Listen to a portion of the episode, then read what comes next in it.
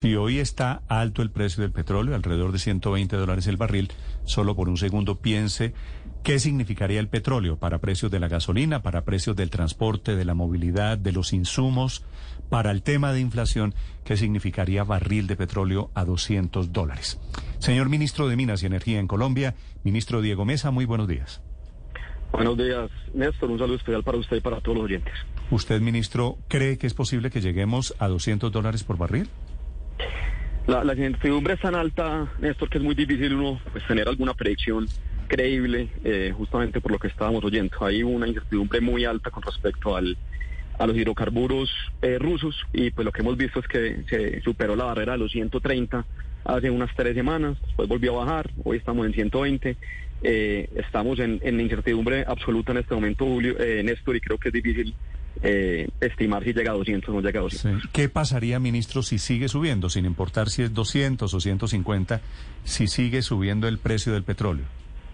Para Colombia hay, hay dos efectos eh, importantes, Néstor. Pues lo primero es que desde el punto de vista fiscal, eh, los hidrocarburos representan cerca de entre el 12 y el 15% de los ingresos corrientes de la nación, de lo que financia el presupuesto general de la nación.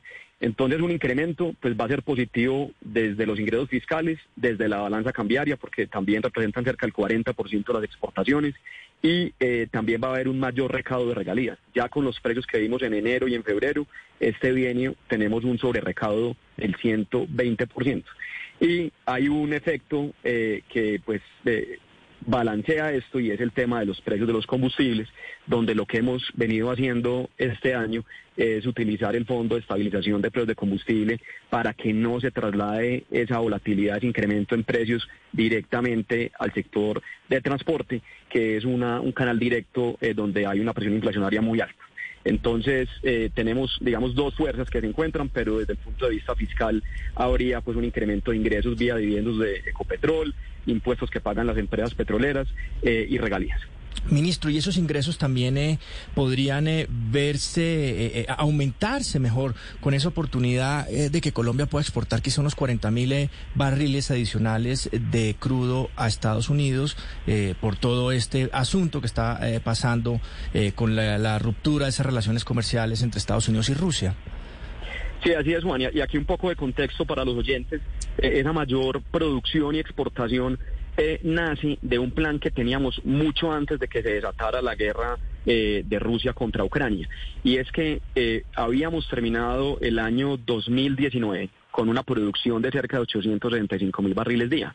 Vino la pandemia a nivel global, eso tuvo una contracción en la demanda en todo el mundo de cerca de 10%, que afectó a Colombia, y el 2021 arrancábamos a eh, apuntarle a estar niveles de producción prepandemia y se vinieron los bloqueos eh, del llamado paro nacional, donde se atacó de manera específica la producción petrolera del país. Tuvimos bloqueos en el departamento del Meta, en el departamento de Putumayo, en el departamento de Arauca, y eso hizo que la producción de Colombia en el 2021 estuviera por debajo de lo que habíamos tenido en los últimos 10 años. Cerramos el 2021 con 730 mil barriles día.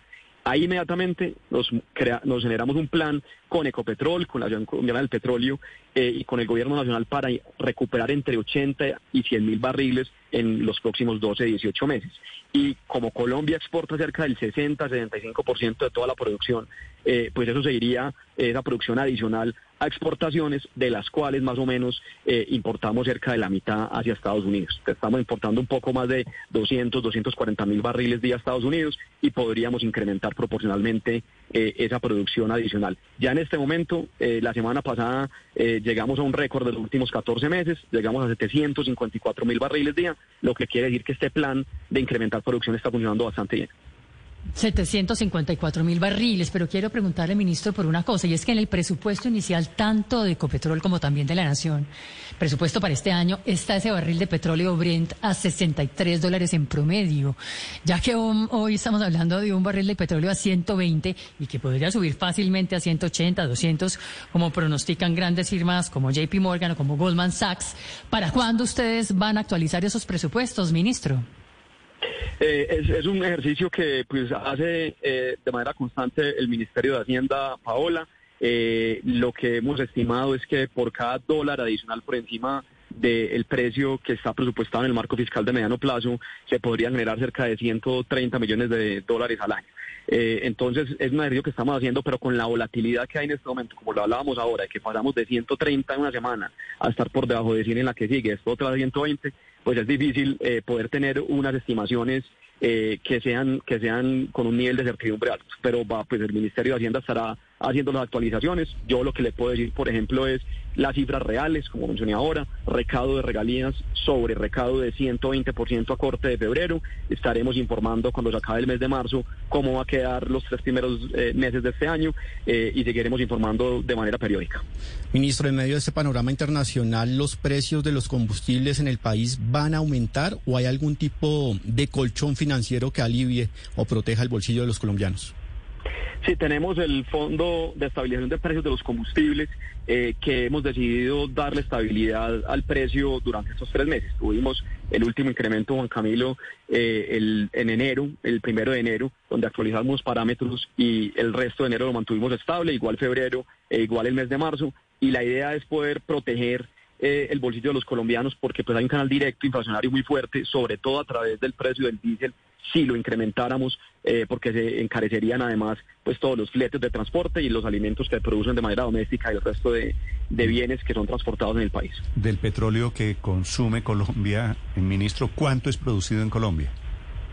Eh, todo lo que eh, consumimos en Colombia es producido en Colombia, somos exportadores netos, Néstor. Eso quiere decir que en cifras gruesas, eh, cerca del 60% de nuestro petróleo es exportado y producimos domésticamente el 40%. ¿Y ustedes tienen un cálculo de hasta cuánto podría subir el precio de la gasolina por esta inflación en el consumo en los mercados internacionales?